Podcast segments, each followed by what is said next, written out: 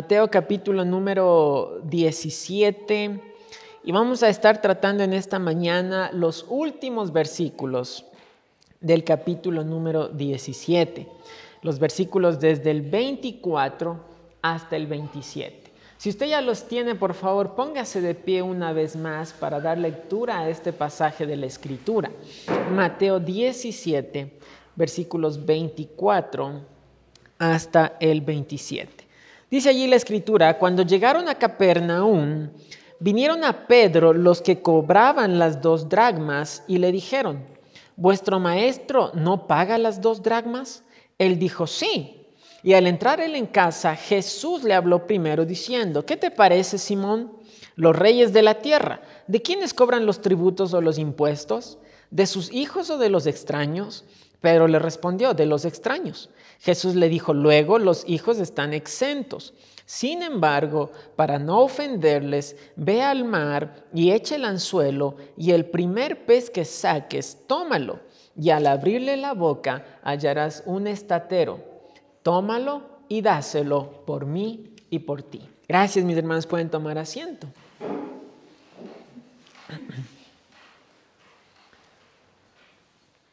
Había una iglesia de muchos años, una iglesia viejita ya, el templo, la edificación ya estaba viejita, todo se estaba cayendo, ya estaba deteriorada y necesitaba urgentemente una remodelación.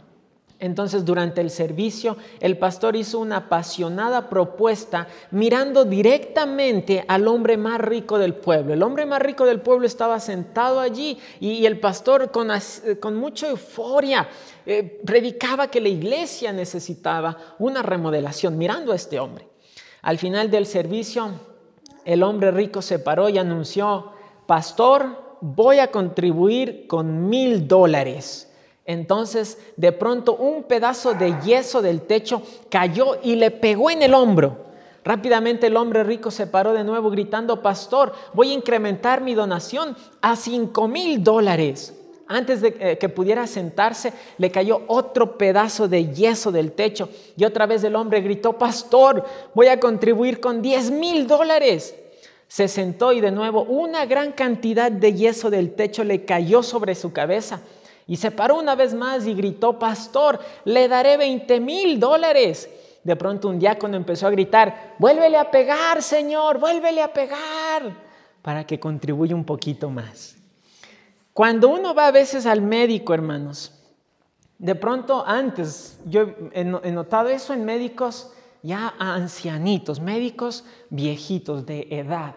He notado que cuando uno va a un chequeo médico, de pronto el médico empieza a, aplastar aquí. ¿Duele aquí? ¿Duele aquí? ¿Duele aquí? Y, si de pronto uno, grita, uno grita de dolor, ¡ah! El médico de pronto le dice, hay que hacer pruebas, algo, algo más hay que hacer, porque o el médico aplastó muy duro, o algo anda mal porque no debería doler ahí. Y a veces, hermanos, así pasa en las iglesias, cuando los pastores empiezan a predicar sobre la responsabilidad financiera de los cristianos. Y algunos miembros, algunos cristianos empiezan a incomodarse, empiezan a molestarse, empiezan a criticar. Algo pasó. O el pastor presionó muy duro, o algo está mal porque no debería doler allí. Cuando se habla de temas financieros, no debería doler. No debería doler. Y si duele, es necesario ir al médico celestial. Porque no debería doler. Porque hermanos, eh, eh, como, miren hermanos, yo cuando estudié esto dije, gloria al Señor, porque el día jueves, eh, estamos, justo estudiamos Génesis 39, que era lo que tocaba, hermanos, ¿verdad?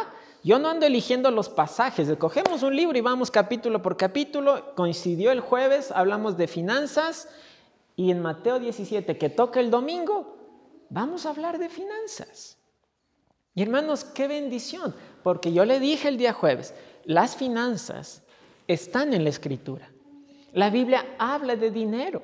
Habla de finanzas y a mucha gente, a mucho cristiano no le gusta que se toquen estos temas. De manera que por esta razón, hermanos, muchos pastores se limitan, se extralimitan hablar del tema, porque no quieren que algún hermano se le ofenda, que alguna hermana, que se ofenden por este tema y se van. Hermanos, delante del Señor, yo, mi tarea es predicarle el 100%, el, todo el consejo de la palabra de Dios. Y si después de predicarle todo el consejo de la palabra de Dios, la iglesia queda con dos o tres, yo me voy a sentir gozoso. Y si los demás deciden ir, hermanos, me voy a sentir mucha pena por ellos. Porque demuestran que, no, que, que está mal algo que, el médico presionó en un lugar donde no debería doler y esa persona dijo, ¡ouch! Pastor, no toque ahí, ese tema no, pastor, no ponga el dedo ahí. Porque hermanos, ciertamente las finanzas es un tema que prueba nuestro corazón. Y, y, prueba nuestro corazón, hermanos, porque a veces nosotros pensamos, yo para hablar de este tema o del diezmo o de la ofrenda o de promesa misionera, quisiera obtener un poquito más. Pastor, si yo tuviera un poquito más, yo diezmaría, pastor. Si yo tuviera un poquito más, yo, yo este, eh, daría más ofrenda. Si, si yo ganara un poquito más, yo daría para la obra misionera. Si yo tuviera un poquito más. Y el problema, hermanos, es, eh, creo yo, sinceramente, yo creo que Dios quiere darle un poquito más a usted. Yo sinceramente creo que Dios quiere prosperarle también físicamente, materialmente, económicamente a usted. El problema, mis hermanos, es que para eh, que Dios nos provea de ese poquito más que usted y yo queremos, hay un plan, hay un método. Dios no actúa a nuestra, a nuestra manera, hermanos. Nosotros nos encantaría, ¿no es cierto? Señor, eh, eh, Diosito, eh, dame para esto, provéeme para esto, y de pronto de la noche a la mañana, ¡boom!, le cae la, la lotería, el pozo, qué sé yo, una herencia, cualquier cosa, y ya, eso nos gustaría a nosotros. Pero Dios no obra así. Dios no actúa así. Dios actúa de acuerdo a su sabiduría y hay una forma como Dios quiere prosperarle a usted. El título del mensaje, hermanos, es ¿Cómo obtener más? ¿Cómo obtener más? Yo creo, hermanos, basado también en lo que decía el día jueves, entiendo, creo yo, hermanos, que toda familia, todos en este lugar, estamos pasando quizás alguna necesidad, ¿no es cierto? O hay una deuda que pagar, o de pronto me quedé sin trabajo. Yo creo que para todos la situación no es tan cómoda. Y ahora, hermanos, yo entiendo que cómo obtener más es algo que a usted le interesa. No sé si lo que va a escuchar en esta mañana es algo que realmente usted espere o el método que usted creía como Dios le va a proveer, pero es bíblico y está en la escritura. Y si está en la escritura, hermanos, es algo que deberíamos prestar mucha atención. Es algo que deberíamos prestar nuestro corazón en esto para entender lo que realmente son las finanzas bíblicas. Así que vamos a orar, mis hermanos, vamos a pedir que el Señor nos ayude, nos guíe, nos bendiga. Y allí donde usted está, yo quiero pedirle que usted le ore al Señor.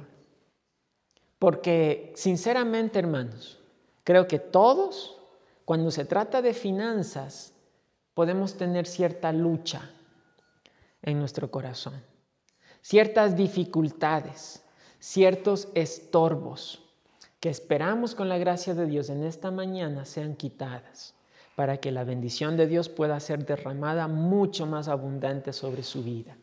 Padre bendito, te damos gracias en esta mañana, porque Señor, tú anhelas el bienestar de tu pueblo. Tú anhelas bendición sobre tu pueblo. Y por eso, Señor, nos has dejado estándares, mandamientos, parámetros, preceptos, bajo los cuales nos quieres bendecir. Pero nuestro corazón, Señor, es carnal, malvado, duro, perverso. Y por eso, Señor, venimos en esta mañana a rogar tu ayuda, a rogarte que hables a nuestro corazón a rogarte que hables a nuestras vidas. Y que Señor podamos eh, poner toda nuestra finanza, todo nuestro sistema material en segundo lugar, a un lado, para que tú tengas el primer lugar en nuestro corazón. Por favor, ayúdanos. Por favor, habla, Señor, a nuestras vidas en este día y trae convicciones a nuestro corazón. Bendice a tu pueblo, mi Dios, y glorifica tu santo nombre. Te lo rogamos en el nombre poderoso de Jesucristo. Amén.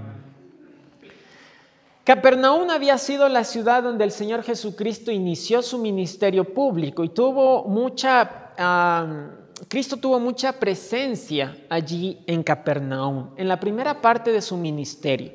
El ministerio de Cristo tuvo una marca bastante fuerte antes del capítulo 16, un enfoque muy fuerte a las multitudes, pero después del capítulo 16 el Señor tiene un enfoque bastante profundo en los discípulos. Deja de lado las multitudes para enfocarse en los discípulos y darles enseñanzas claras a los discípulos. Y ahora el Señor se había alejado de Capernaum, alejándose precisamente de las multitudes, y regresa Capernaum era la ciudad de Pedro también. Él era oriundo de Capernaum.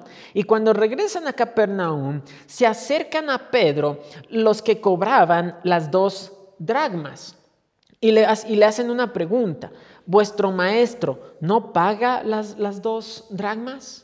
Quizás conocían a Pedro porque él era oriundo de, allí, de Capernaum, y le conocían más y le tenían más confianza. Y no se acercan directamente al Señor Jesucristo, sino a, Pedro, se acercan a, a él.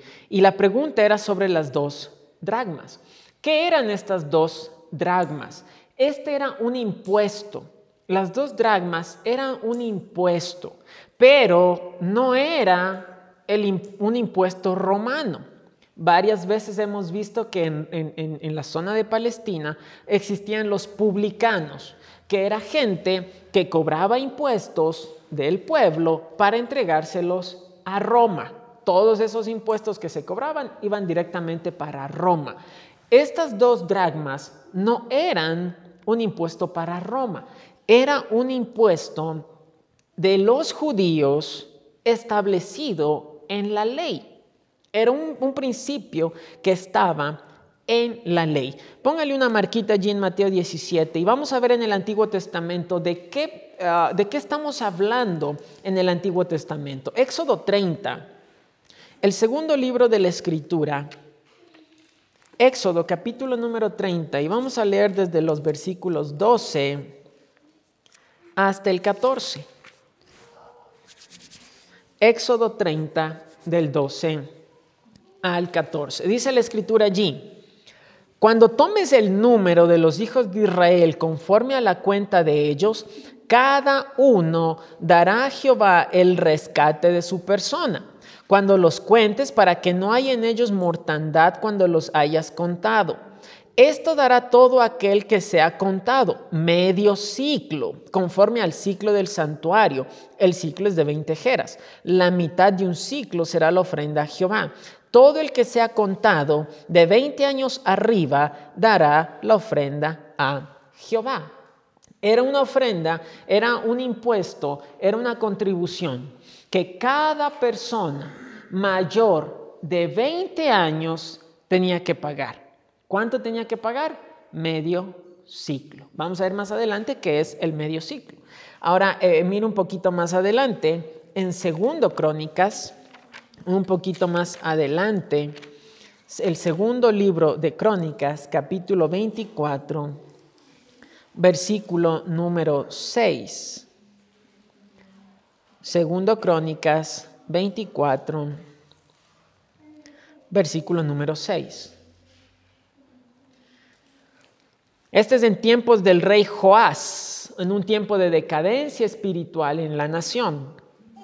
Dice allí la escritura, por lo cual el rey llamó al sumo sacerdote Joyada y le dijo, ¿Por qué no has procurado que los levitas traigan de Judá y de Jerusalén la ofrenda que Moisés, siervo de Jehová, impuso a la congregación de Israel para el tabernáculo del testimonio? Versículo 9.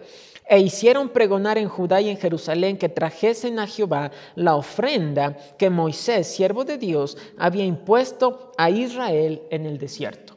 Era una ofrenda que se recogía, fíjese en el, versículo 6, la última parte dice que este, este, este impuesto era para el tabernáculo del testimonio. Tome en cuenta eso. Vamos a ver algo más. Un poquito más adelante, Nehemías capítulo 10. Un poquito más adelante. Nehemías capítulo número 10, el verso número 32. Nehemías 10, 32. Dice allí el versículo en Nehemías 10, 32, nos impusimos además por ley el cargo de contribuir cada año con la tercera parte de un ciclo para la obra de la casa de nuestro Dios, para el pan de la proposición y para la ofrenda continua, para el holocausto continuo, los días de reposo, las nuevas lunas, las festividades y para las cosas sacrificadas y los sacrificios de expiación por el pecado de Israel y para todo el servicio de la casa de nuestro Dios. El Señor había establecido en el Antiguo Testamento, en Éxodo, que cada ah, persona, cada vez que se haga un censo, cada persona mayor de 20 años tenía que contribuir con medio ciclo. En el tiempo de, Israel se recogía esta ofrenda y en el tiempo de Nehemías se estableció como ley que esta ofrenda era dedicada para el mantenimiento del tabernáculo y del templo y todo lo que ello conlleva, es decir, el sostenimiento de los sacerdotes y de los levitas. Eso era la ofrenda que en Éxodo 17 o el impuesto que en Éxodo 17 los cobradores de impuestos querían cobrar. En tiempo de Nehemías se había establecido como una ley para que se recoja cada año y aunque en el tiempo de Nehemías se había ah, ah, establecido como la tercera parte de un ciclo, la ley originalmente establecía medio ciclo y eso es exactamente lo que estaban cobrando en el tiempo del Señor Jesucristo. Si usted regresa a Mateo 17, el versículo 24, allí los cobradores de impuestos preguntan si el maestro no paga las dos dragmas. Dos dragmas era el equivalente a medio ciclo. Era exactamente medio ciclo. Eran dos dragmas. Las dragmas eran monedas griegas, pero las dos dragmas equivalían a dos denarios. ¿Qué era un denario? Un denario, esto hemos explicado en otras ocasiones. Quisiera ver quién se acuerda. ¿Alguien se acuerda de lo que es un denario? O una dragma es lo mismo. Un denario era el día, el salario de un día de trabajo de un jornalero. Entonces el jornalero iba al campo, trabajaba en el campo de alguna persona, trabajaba todo el día y al final del día le pagaban un denario o una dragma, equivalía exactamente a lo mismo. Y el impuesto que se cobraba cada año para el mantenimiento del templo y el sostenimiento de los que servían en el templo eran dos denarios, dos dragmas, es decir, dos días de trabajo. Eso era lo que había que pagar. Y quizás los cobradores de impuestos, que ya la gente no lograba entender, ¿Qué es realmente la ley? ¿Qué es la tradición de los hombres? La gente estaba tan confundida. Y vienen a Cristo, vienen a Pedro a preguntarle, en otras palabras, si es correcto cobrar las dos dragmas.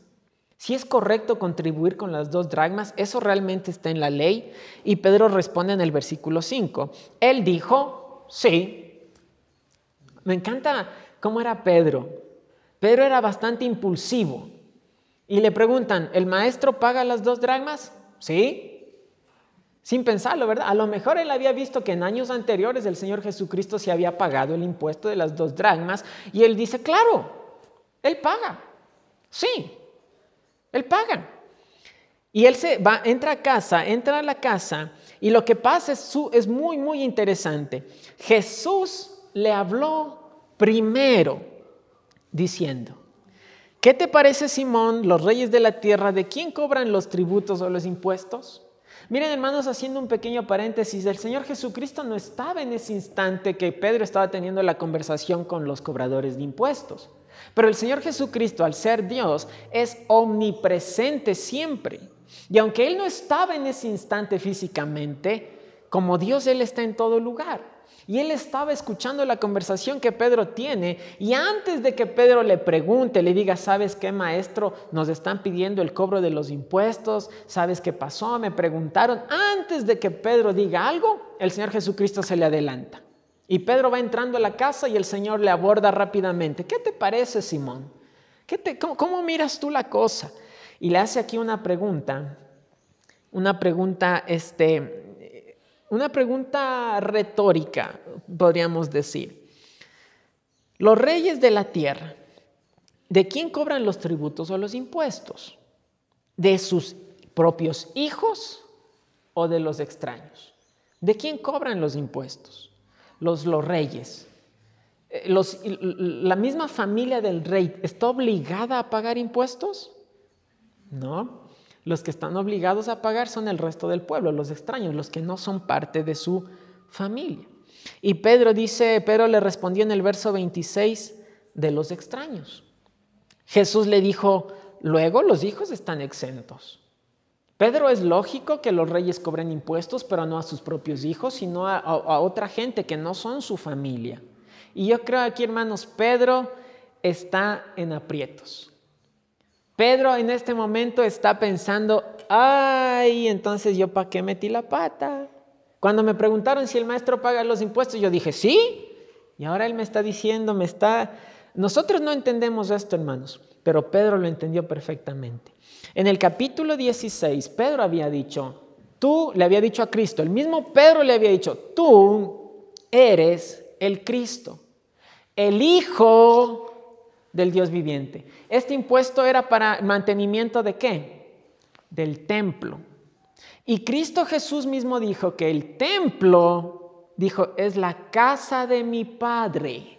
Él está diciendo, esto es para el mantenimiento de la casa de mi Padre. Yo soy hijo, yo no tengo que pagar nada. Como los hijos están exentos de pagar impuestos. Pero Pedro ya había dicho que sí iba a pagar. ¿Y ahora qué hace? Porque vamos a ver más adelante. Porque Kushki no había. Plata no había. Y Pedro ya dijo que el maestro se iba a pagar.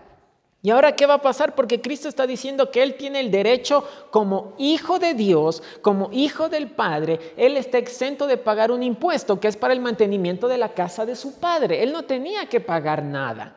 Él no tenía que hacerlo. Pero miren lo que Cristo hace en el verso 27. Sin embargo, dice la escritura, para no ofenderles, ve al mar y eche el anzuelo y el primer pez que saques, tómalo y al abrirle la boca hallarás un estatero. Tómalo y dáselo por mí y por ti. El Señor le dice, ok, yo no tengo que pagar ningún impuesto, sin embargo, para no ofenderles, anda, anda a pescar. El primer pescado que saques, ábrele la boca y vas a encontrar una moneda de un estatero. El estatero equivalía a cuatro dragmas. Y por eso dice, anda y dáselo por ti y por mí. Dos para ti, dos para mí. Y el Señor pagó ese impuesto de todas maneras. Aquí haciendo un pequeño paréntesis, hermanos, para pasar al, al tema que es, el Señor utiliza aquí una frase bien interesante en el verso 27. Dice, sin embargo, para no ofenderles. La palabra ofenderles en el original griego es la palabra escandalizó, que significa escándalo o causar tropiezo.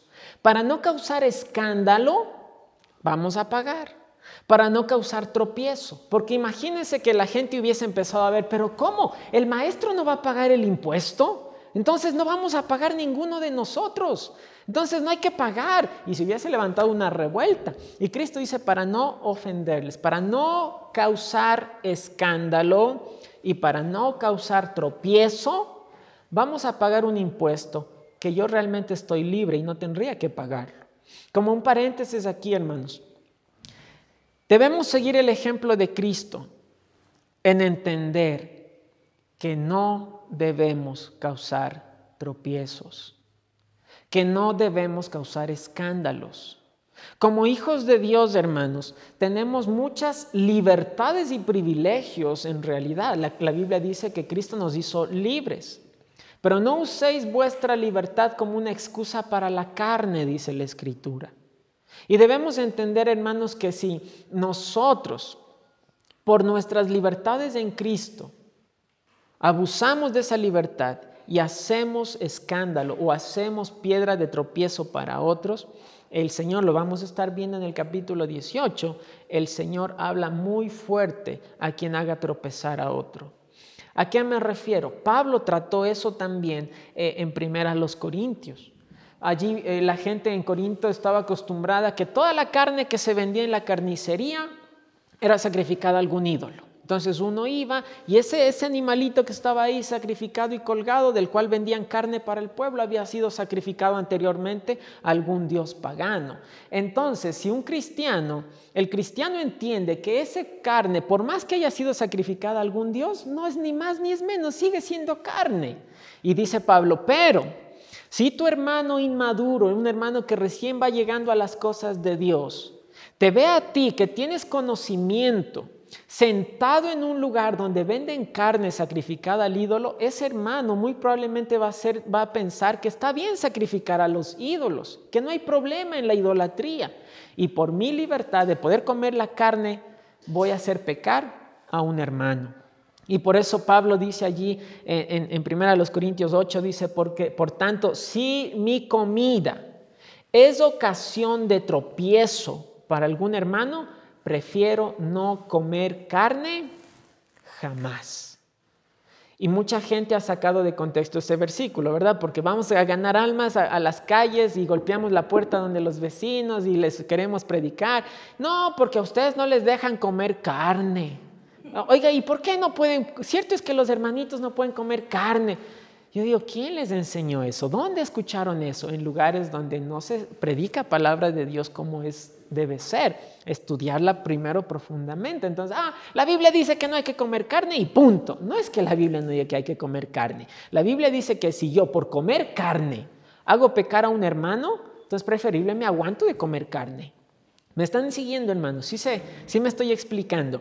Y lo mismo aquí el Señor Jesucristo dice, ah, ah, yo estoy libre de pagar impuestos porque como hijo de Dios, yo estoy libre de pagar un impuesto para la casa de mi Padre. Yo no debería pagar, pero para no ofenderles, para no causar tropiezo, para no causar escándalo, vamos a pagar de todas maneras. Y así no ofendemos el ánimo de la gente.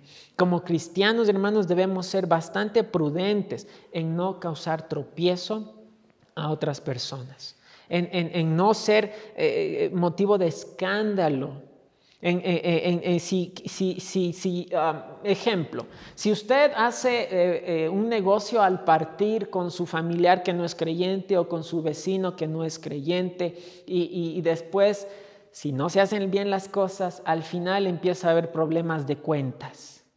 Que yo puse esto, es que yo también puse acá, que yo puse el trabajo, es que yo también puse, que yo acá tuve que pagar un jornalero, que aquí, que aquí, que por allá empieza a haber problemas de cuentas. Usted, como buen cristiano, para no causar tropiezo, usted debería sufrir la pérdida. ¿Sabe qué vecino? ¿Sabes qué ñaño, ñaña, familiar, primo, tío? Está bien, está bien. Usted, usted puso, yo le voy a pagar. Yo le voy a, porque luego, hermanos, vamos a ganar almas y luego nos dice, uy, si los hermanitos son peores. Mi vecina tiene una pelea con la hermana por la herencia. Mi vecina me tira a mí la, basura del terreno, tira a mi, a mi lado. Y unos problemones, hermanos, y piedra de tropiezo. Si, el cristiano debe sufrir pérdida, con tal de no ser piedra de tropiezo para una persona, debemos entender que Cristo estuvo dispuesto a sufrir pérdida con tal de no causar tropiezo y es el ejemplo que nosotros también debemos seguir y es el ejemplo que Pablo seguía. ¿Sí? Como un paréntesis, hermanos, porque me parece bastante importante tocar esto, aunque no sea el tema central del mensaje. Entonces, hermanos, regresando, vemos que aquí el impuesto que estaban cobrando era para el mantenimiento del templo y todo lo que eso conlleva. Si el templo estaba ya con grietas en las puertas, grietas en las paredes, la pintura se estaba cayendo, el piso estaba mal, había que pagar, había que reparar, había que arreglar, eh, que para comprar los sacrificios continuos había que pagar, para el sostenimiento de los sacerdotes y de los levitas había que contribuir. Era un pago exclusivo para los gastos del templo. Ahora, hermanos, quiero que usted tome en cuenta esto. Esto era precisamente una contribución para el templo, para el templo. El Señor hablaba en, los profetas y en el Antiguo Testamento, hablaba que esa casa, esa casa era de renombre, porque en esa casa era invocado el nombre de Jehová.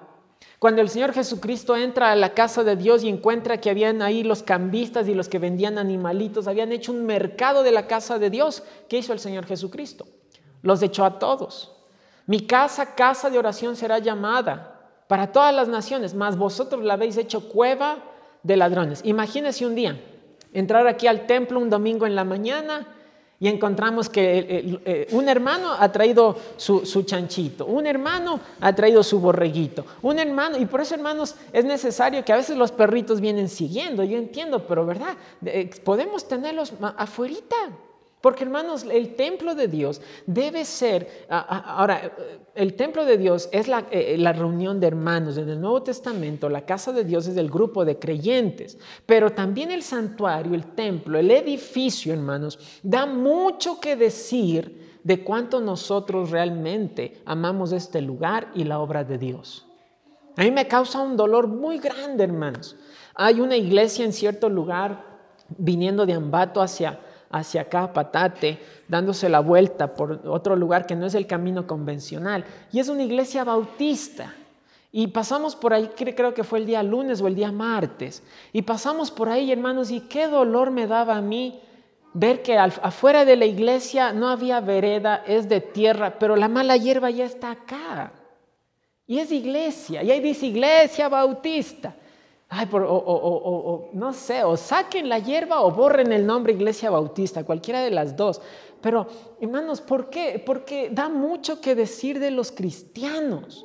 Decimos que amamos a Dios y amamos la obra de Dios, pero mantenemos la obra de Dios a la como ahí se vaya. Hermanos, ¿usted ha visto alguna vez eh, los templos o los salones de reunión de los testigos de Jehová? Yo le animo, cuando usted vea uno, nomás préstele un poquito más de atención. Fíjese un poquito más. Tienen normalmente jardín.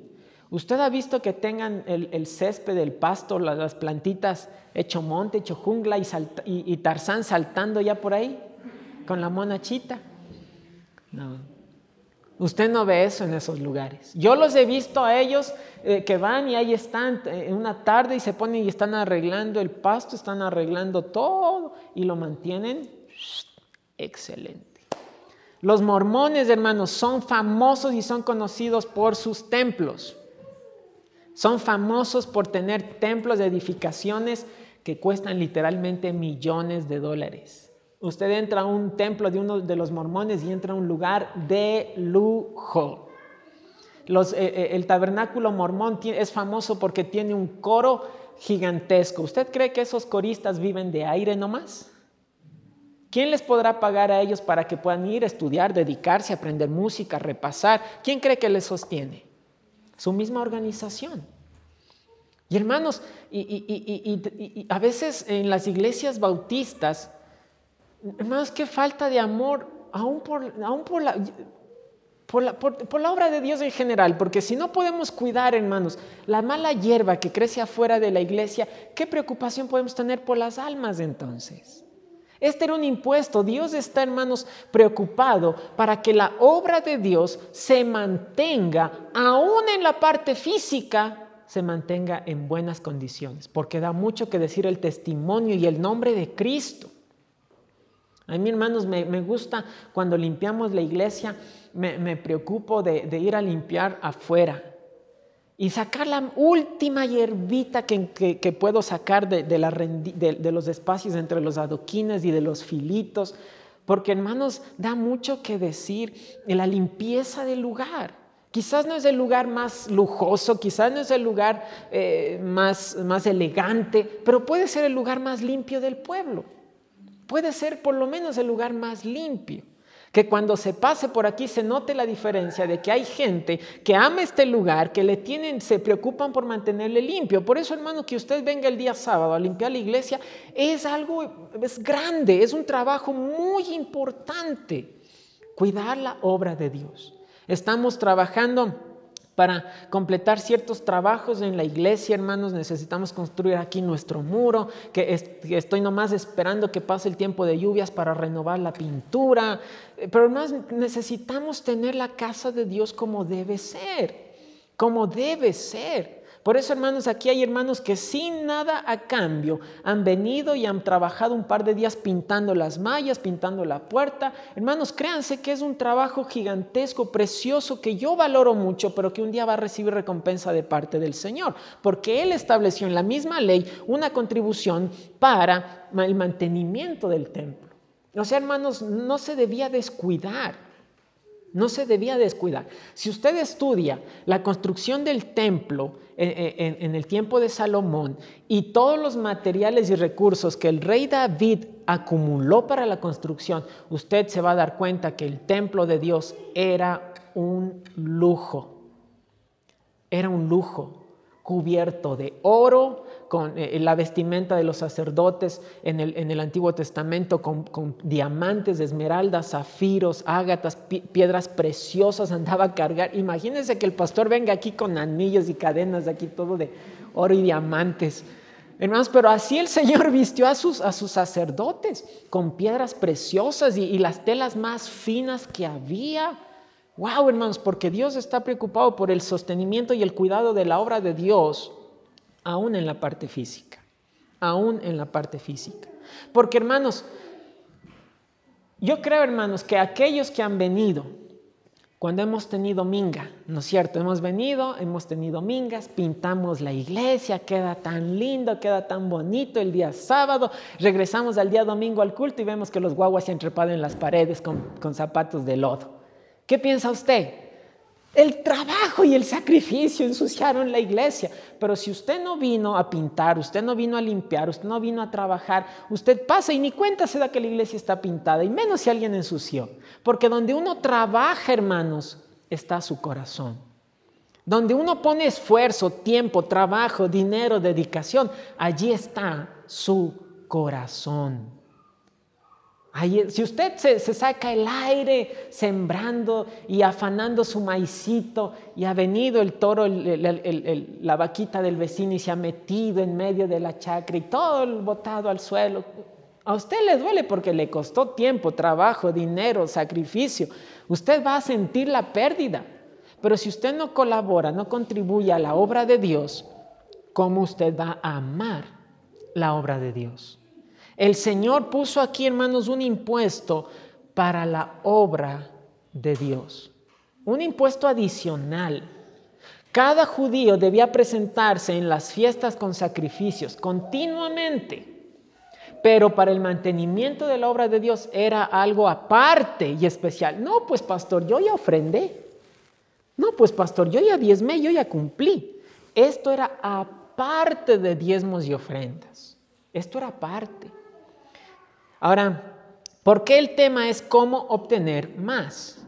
¿Cómo obtener más? Pregunta, ¿cómo Dios me va a dar a mí más recursos si cuando Dios me los da a mí, para que yo vaya y diga, pastor, ¿sabe qué? Voy a comprar un litrito de pintura para pintar las puertas. Tenga, pastor, un litrito de pintura. Dios me da a mí ese recurso para la iglesia y yo cojo y me lo gasto en mis caprichos, vanidades y gustos. ¿Usted cree que yo estoy siendo fiel a Dios para que ah, Él después pueda confiarme algo más? No. Hermanos, no es que Dios no nos dé recursos, no es que Dios no nos sostenga, no es que Dios no nos alimente, no es que Dios no provea y bendiga, es que cuando Dios bendice, Dios nos da algo para que a la, a la vez nosotros podamos dar también. Compartir, eh, cuidar la obra de Dios, pero en lugar de cuidar y dar para la obra de Dios, ¿qué hacemos? ¿Qué hacemos? Se hace humo la plata, se hace humo, desaparece.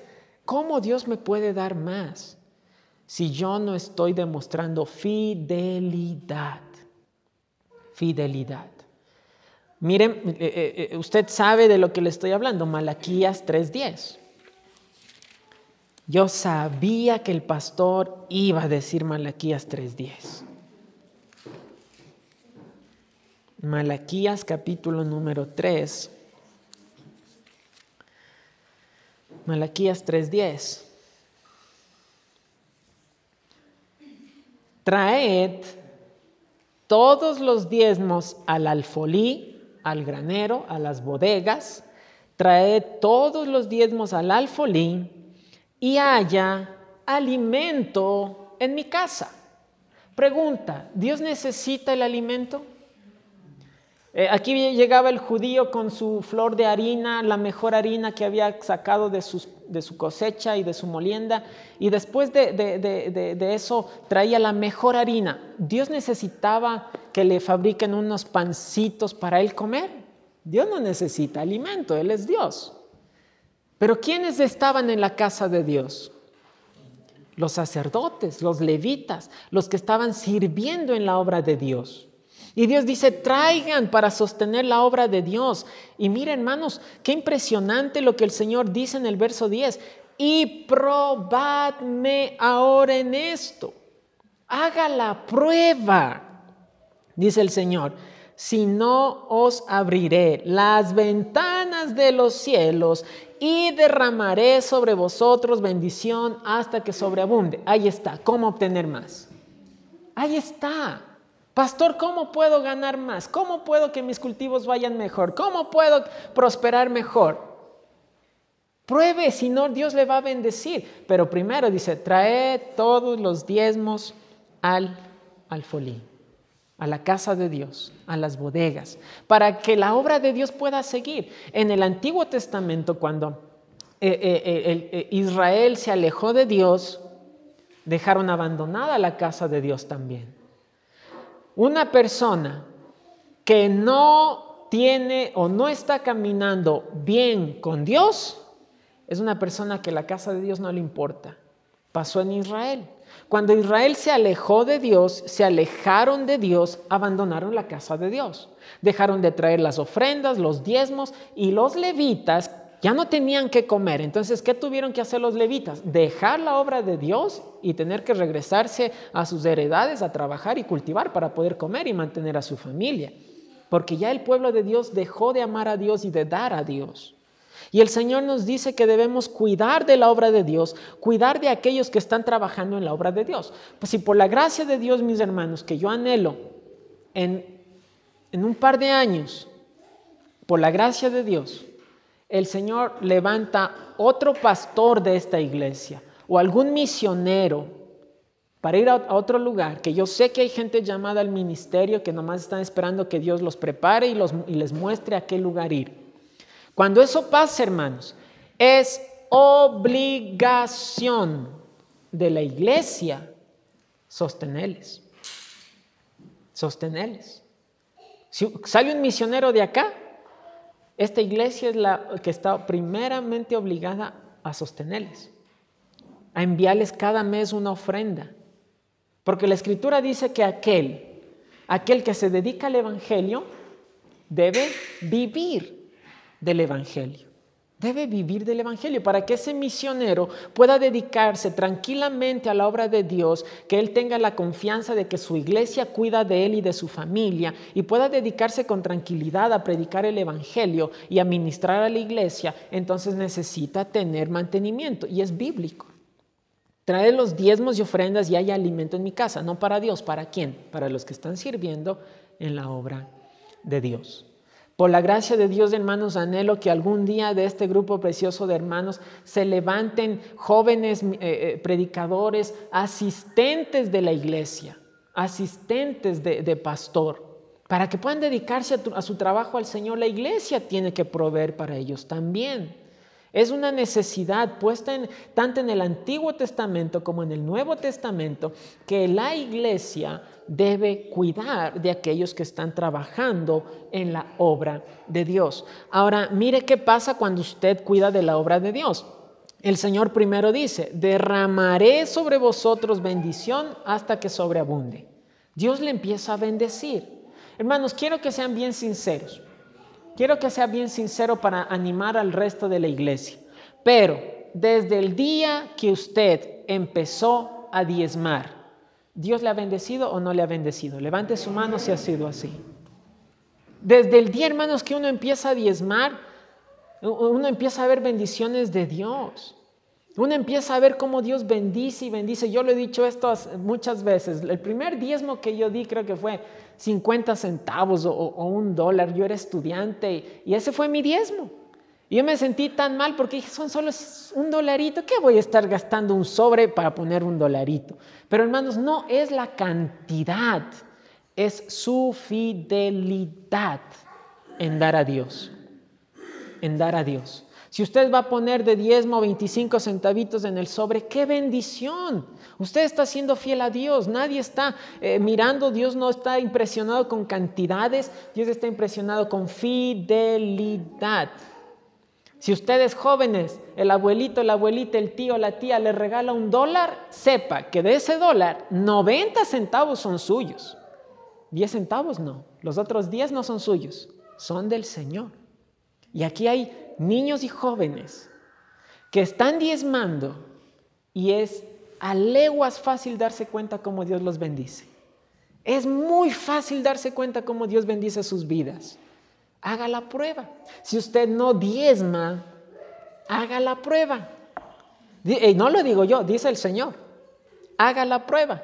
Y si usted ya está diciendo, ay, qué incómodo, está doliendo, está doliendo, pastor, no, no presione muy duro ahí entonces algo está mal, porque no debería doler allí. Allí no debería doler. Y no nomás, hermanos, mire, eh, no, no nomás habla el Señor de bendición. Mire el versículo 11.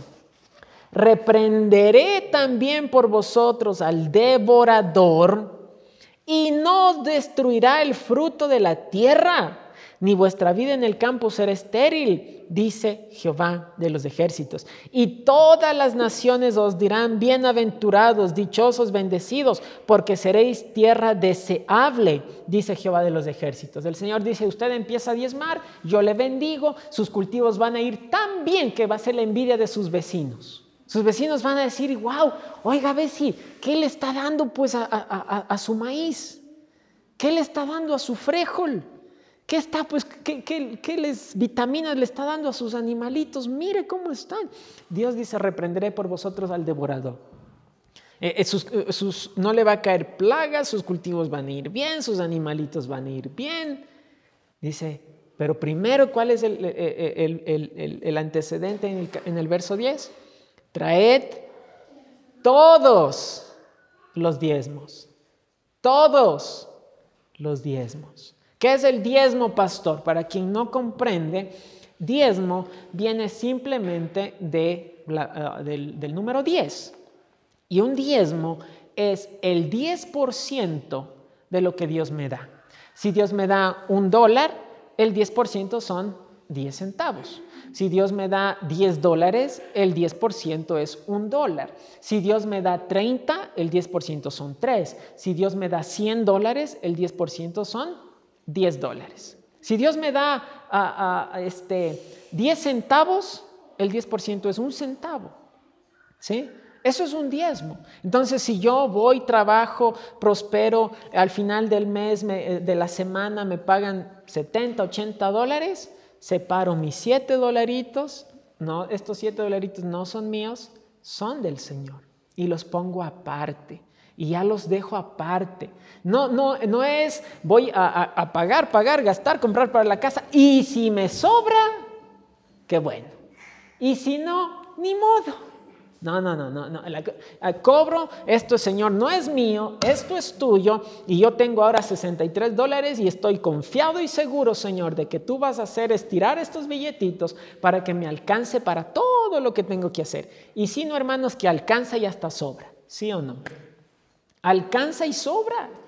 porque el Señor dice que va a bendecir. He dicho esto otras veces. Yo, yo pensaba así, ir a la universidad, pero estoy viviendo en una ciudad yo solo, eh, eh, eh, tengo que aguantar toda la semana, voy a, sé que tengo que, que diezmar dos dólares, sé que tengo que separar eso, pero voy a gastar, gastar, gastar y voy a estar pendiente que al final no, no gastarme los dos dólares del diezmo. Gastaba, gastaba, gastaba, gastaba, chao toda la plata. Dije, estoy robándole al Señor, estoy haciendo mal. Llego y antes de todo, antes de empezar a gastar, pongo el diezmo aparte. Hasta regresaba sobrando el dinero, hermanos, porque el Señor se encarga. El Señor se encarga. El Señor promete bendición al que da, al que da. A la mente humana y al corazón humano pecador le parece ilógico. ¿Cómo es que yo voy a obtener si me quieren sacar? Nadie le está sacando, nadie le está sacando. Es que es un mandato de Dios y siempre los mandamientos de Dios son la forma como Dios le quiere bendecir. Número uno, debe contribuir para el embellecimiento del templo y el sostenimiento de la obra de Dios y todo lo que eso implica. Ya le anuncié que vamos a esperar que pase el tiempo de lluvias y vamos a tener una minga, todo bien bonito para limpiar, pintar y todo. Ya le anuncié para que usted ya vaya pensando, yo quiero participar. Yo amo la obra de Dios y si hay que pintar, yo lo voy a ir a hacer. Que la iglesia quede bonita, que la iglesia quede pintada, que el, que el, piso. Aquí hay hermanos que nos han donado cositas para que la iglesia vaya más bonita, más bella. Eh, eh, eh, preocúpese por la obra de Dios, diezmos, ofrendas. La obra de Dios incluye también la ofrenda a misiones. Misiones también es la obra de Dios. Misiones también como conforme la escritura nos enseña que conforme a lo que usted tiene, puede hacer un sacrificio y un esfuerzo en sostener la obra misionera, en sostener la obra de Dios. Esa ofrenda no va para la iglesia, no se queda en la iglesia. Todo lo que es para ofrenda misionera siempre se envía a los misioneros que se está apoyando, pero la ofrenda misionera también. Si usted no se preocupa por la obra de Dios, no es fiel en traer sus diezmos y sus ofrendas, no ama la obra misionera, no contribuye para la obra misionera, mis hermanos, Dios le va a dar a usted más cuando Dios mira que usted no ama a Dios, no ama la obra misionera, no ama la obra de Dios local. ¿Usted cree que Dios le va a prosperar y le va a dar más? No. Sí, yo he dado siempre este ejemplo. Si yo a mi hijo le digo, toma, toma este dólar, cómprate algo saludable. Anda, cómprate unas manzanas, cómprate unas uvas, cómprate unos guineos, anda, cómprate algo saludable. Y yo veo que él ha ido a la tienda y regresa cargado un dólar de chicles. La próxima semana me dice, papi, ¿me das mi dólar? No, guambrito, no te doy nada. Porque con, lo único que estás haciendo es malgastar y te estás haciendo daño. Eso hacemos muchas veces con lo que Dios nos da. En lugar de hacer algo productivo y provechoso, vamos y nos gastamos en chicles. Y luego queremos que Dios nos dé más. No, tenemos que administrar con amor y fidelidad lo que Dios nos da. Ahora, regrese a Mateo 17. Mateo 17.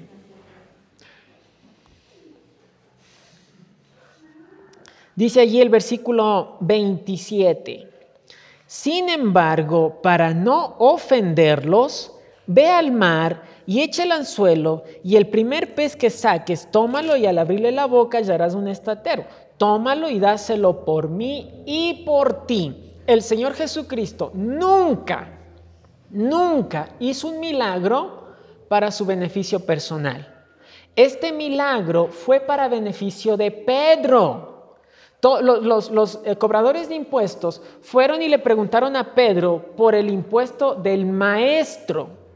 Y todo el tiempo estaban hablando del impuesto que el maestro debía pagar. Pero el Señor obra un milagro, hallar una moneda en la boca de un pez, pero eh, eh, aquí ya no había nomás impuesto para el pago del maestro, había también para el pago de Pedro. Nunca el Señor hizo un milagro para beneficio personal, siempre hizo milagros para beneficio de otros, en este caso de Pedro. Pero, mire al inicio del versículo 27, el Señor le dice, ve al mar y eche el anzuelo. El Señor no le dice, bueno, Pedrito, ¿sabes qué? Ya mismo nos cae un pescado de aquí y ábrele la boca y vas a ver que ahí está la plata. El Señor le dice, Pedrito, ¿quieres provisión? Arriba, papá. Levántese, vaya al mar, vaya al mar y póngase a hacer lo que usted sabe, que es pescar. Pedro era pescador. Vaya a hacer lo que usted sabe hacer. Hermanos, jamás Dios hace un milagro así y le provee de la noche a la mañana por su linda carita. Dios le dice, mijito, mijita, primero a trabajar vaya al mar. Hermanos, el Señor tenía toda la potestad para que en ese instante, ¡pum!, aparezca un estatero o pum, aparezcan dos dragmas. Él podía, tenía todo el poder del mundo para hacerlo, pero el Señor no obra así. Eh, mi hermano, mi hermana, sáquese de la cabeza esa mentira de algunas denominaciones de que, ay, Diosito le va a bendecir y declare con su boca y declare que le va a llegar. Un hombre una vez me dijo, hermano, yo oraba y sentía que tocaba los billetes. Oraba y tocaba billetes. El Señor le dice, Pedro, te voy a proveer, pero levántate, vago, anda a trabajar. Anda a echar el anzuelo. Hermanos, ¿cómo Dios va a proveer si usted no quiere trabajar? Si usted no quiere ir al mar. Si usted no quiere pasar tiempo echando el anzuelo. ¿Cómo Dios va a prosperar? Veíamos el día jueves que en Deuteronomio 28, el Señor dice que va a bendecir, si usted guarda, ama a Dios, guarda sus mandamientos, el Señor va a bendecir todo aquello sobre lo cual ponga su mano. Pero no queremos poner la mano sobre la pala, no queremos poner la mano sobre el asadón, ¿no es cierto? No queremos poner la mano ahí a trabajar. El Señor quiere bendecir lo que usted toque, su trabajo. Hermanos, yo me siento, me levanté a las cinco y cuarto con ese enano y desde ahí no podía dormir y estaba meditando para esto. Y yo pensaba ahí a la madrugada pensando, wow, cuán bendecidos ustedes son mis hermanos porque tienen sus terrenitos, tienen sus animalitos. Hermanos, ahí está la bendición esperando. Y muchos aquí, hermanos, han, recibido tanta bendición que hemos recibido nosotros la dicha de, de, que nos han compartido su bendición vez tras vez, tras vez, tras vez, tras vez. Hermanos, ahí está la bendición. Pero hermanos, estamos esperando, Diosito, bendíceme. Aquí estoy sentado. Diosito, un trabajo. Y como no me llega el trabajo, aquí estoy sentado. Ahí tiene el campo, ahí tiene cosas para hacer, hermano. Échele ganas. Échele ganas. Ay, hermanos, yo quisiera tener un pedacito de tierra como usted tiene, para criar ahí unas 20 cabezas de ganado. Yo quisiera, hermanos, tener esa bendición tan linda que usted tiene, que yo creo que, ah, creo que todos aquí, todos tienen un pedacito de terreno. Échele ganas. Hermanos, la situación económica está durísima. Está durísima. Yo conozco personas que se graduaron de la universidad, se fueron a otro país a hacer especialidad, regresaron y trabajo naranjas. Nadie le asegura nada.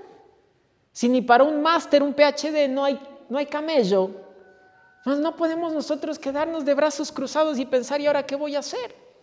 Entonces hay que echarle ganas. Hablábamos de eso el jueves. Si tiene, hermanos, que subirse a un bus a vender caramelos para sostener a su familia y sacar el diezmo, hágalo. Hágalo, hágalo. Pero hermanos, es más fácil, más que estoy esperando que alguien me llame a trabajar, pastor, y como nadie me llama, mi familia no come. ¿Qué? Trabaje, échele ganas, ponga pollitos, ponga cuyes, póngase un chanchito, qué sé yo, ponga algo. Pero busque la forma que Dios le pueda prosperar a sus, a sus cultivos, sus animales, sus trabajos. Si por la gracia de Dios usted tiene un, buen un trabajo, sea un excelente trabajador. Vaya, sea honesto. Si tiene que entrar a las 8 de la mañana, esté a las 8, no a las 8 y 1. Si tiene que quedarse hasta las 4 de la tarde, salga a las 4, no a las 3.59. Sea honesto, diligente. Si su trabajo le dan media hora de descanso para almorzar, tómese la media hora exacta y regrese a tiempo a trabajar. No se tome de más. Sea un buen trabajador, esforzado. Veíamos eso en la vida de José. Siendo esclavo, ese muchacho le metió tanto trabajo, tanto ánimo, tanta buena administración, tanta sabiduría que después su jefe le puso como gerente general de toda su finca. El hombre fue prosperado, José fue prosperado porque era un hombre de trabajo, pero primero era un hombre que caminaba con Dios. Mire, ah, antes de pasar al siguiente punto, Proverbios 14, 23. Proverbios 14, 23. Este, hermanos, es, es un versículo que yo lo he tomado como una promesa en mi vida, al cual recurro constantemente Proverbios 14, 23. Dice allí, allí dice la escritura, en toda labor, en todo trabajo hay fruto, mas las vanas palabras de los labios empobrecen. ¿En dónde hay fruto? En el trabajo, en el labor, en echarle ganas. Esto, hermanos, a mí me motiva en la obra de Dios. Pienso, vamos a seguir trabajando, vamos a echarle ganas, vamos a seguir predicando el Evangelio, vamos a seguir trabajando, confiando que en toda labor hay fruto. Pero también, hermanos, como decía el día jueves, mi esposa y yo le buscamos y le damos los modos, hermanos, para ah, que, que entre algo más a la casa.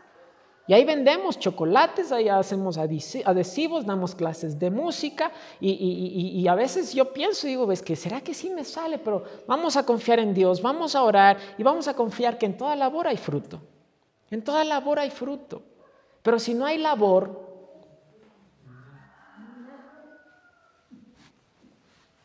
usted le dice, Señor, no he sembrado nada este año. Pero si tú me bendices y cosecho 30 sacos de choclo el próximo año sí siembro, Señor. No funciona así, ¿verdad? No funciona así. El estudiante va donde el profesor sacó mala nota, no estudió y le dice, profesor, sé que este, no estudié para el examen y sé que saqué cero. Pero si usted me pone 10 sobre 10, le prometo que el próximo año estudio. El profesor le, claro, está bien, pásale. ¿Verdad que no? Hermanos, en toda labor, esfuerzo, trabajo, hay fruto. Ahora, yo sé que le estoy hablando esto, mis hermanos, a un grupo de personas esforzadas y trabajadoras. Yo, hermanos, sé que si un día usted me invita, pastor, vamos a deservar, pastor, voy a porcar el maicito, pastor, que le invito, ¿quiere acompañarnos? Yo le voy a decir, bueno, hermano, pero lléveme una camisa de paso. Porque yo sé que no le voy a seguir el ritmo, le voy a echar todas las ganas que pueda, pero no le voy a seguir el ritmo, porque yo le conozco a usted como una persona de trabajo fuerte. Yo les admiro, hermanos, yo les admiro. La forma de trabajo, la forma de esfuerzo es preciosa, es preciosa. Sígale echando ganas, pero sea fiel a Dios en lo que Él le da. Sea fiel a Dios. Preocúpese por el embellecimiento de la obra, el sostenimiento de la obra de Dios, con los recursos que Dios le da a usted. Finalmente, ¿por qué es que la, Biblia habla de finanzas y por qué este tema? Dios es dueño del oro y la plata. La escritura dice que a Dios le pertenecen cada animalito del campo es de Él. Él es el Dios y Rey y dueño del universo entero. Él no necesita nuestro diezmo y ofrenda. Él no necesita para vivir de esas cosas. Él no necesita alimentarse. Él no necesita pagar la cuenta de la luz. Él no necesita. Pero Él nos pide estos pocos recursos, hermanos, para probar nuestro corazón. Imagínense, Dios le da un dólar. El diezmo son 10 centavos y nosotros en 10 centavos nos dejamos ver que no amamos a Dios, porque de un dolarito no queremos dar 10.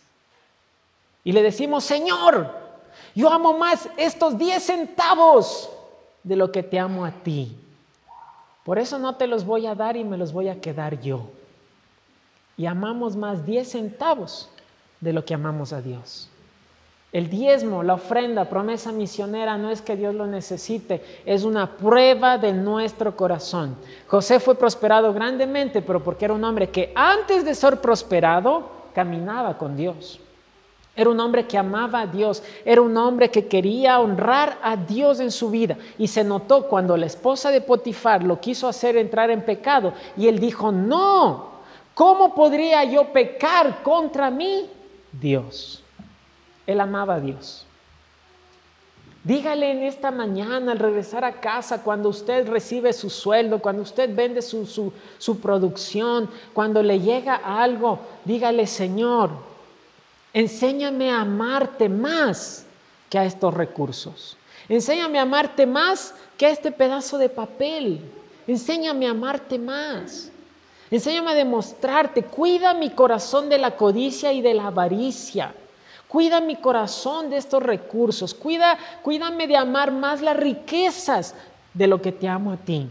Ayúdame a amarte sobre todas las cosas. Y porque te amo sobre todas las cosas, estoy dispuesto a desprenderme de este poquito.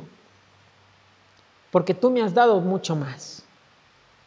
Hermanos, Dios nos da el 90%. Y Él quiere nomás el 10%. Al Estado le pagamos el 12% en impuestos. Y ahí sí calladitos. Cada vez que usted hace una compra, usted está pagando el 12%. Cada vez que usted compra algo en la tienda, cada vez que usted hace una recarga en el teléfono, cada vez usted está pagando el 12% al Estado, al país. Y ahí no nos quejamos. Ay, qué malos del gobierno, debería bajar los impuestos. No, paga, paga y paga. Ahí no nos quejamos y, nos sacan el 12. El Señor dice el 10.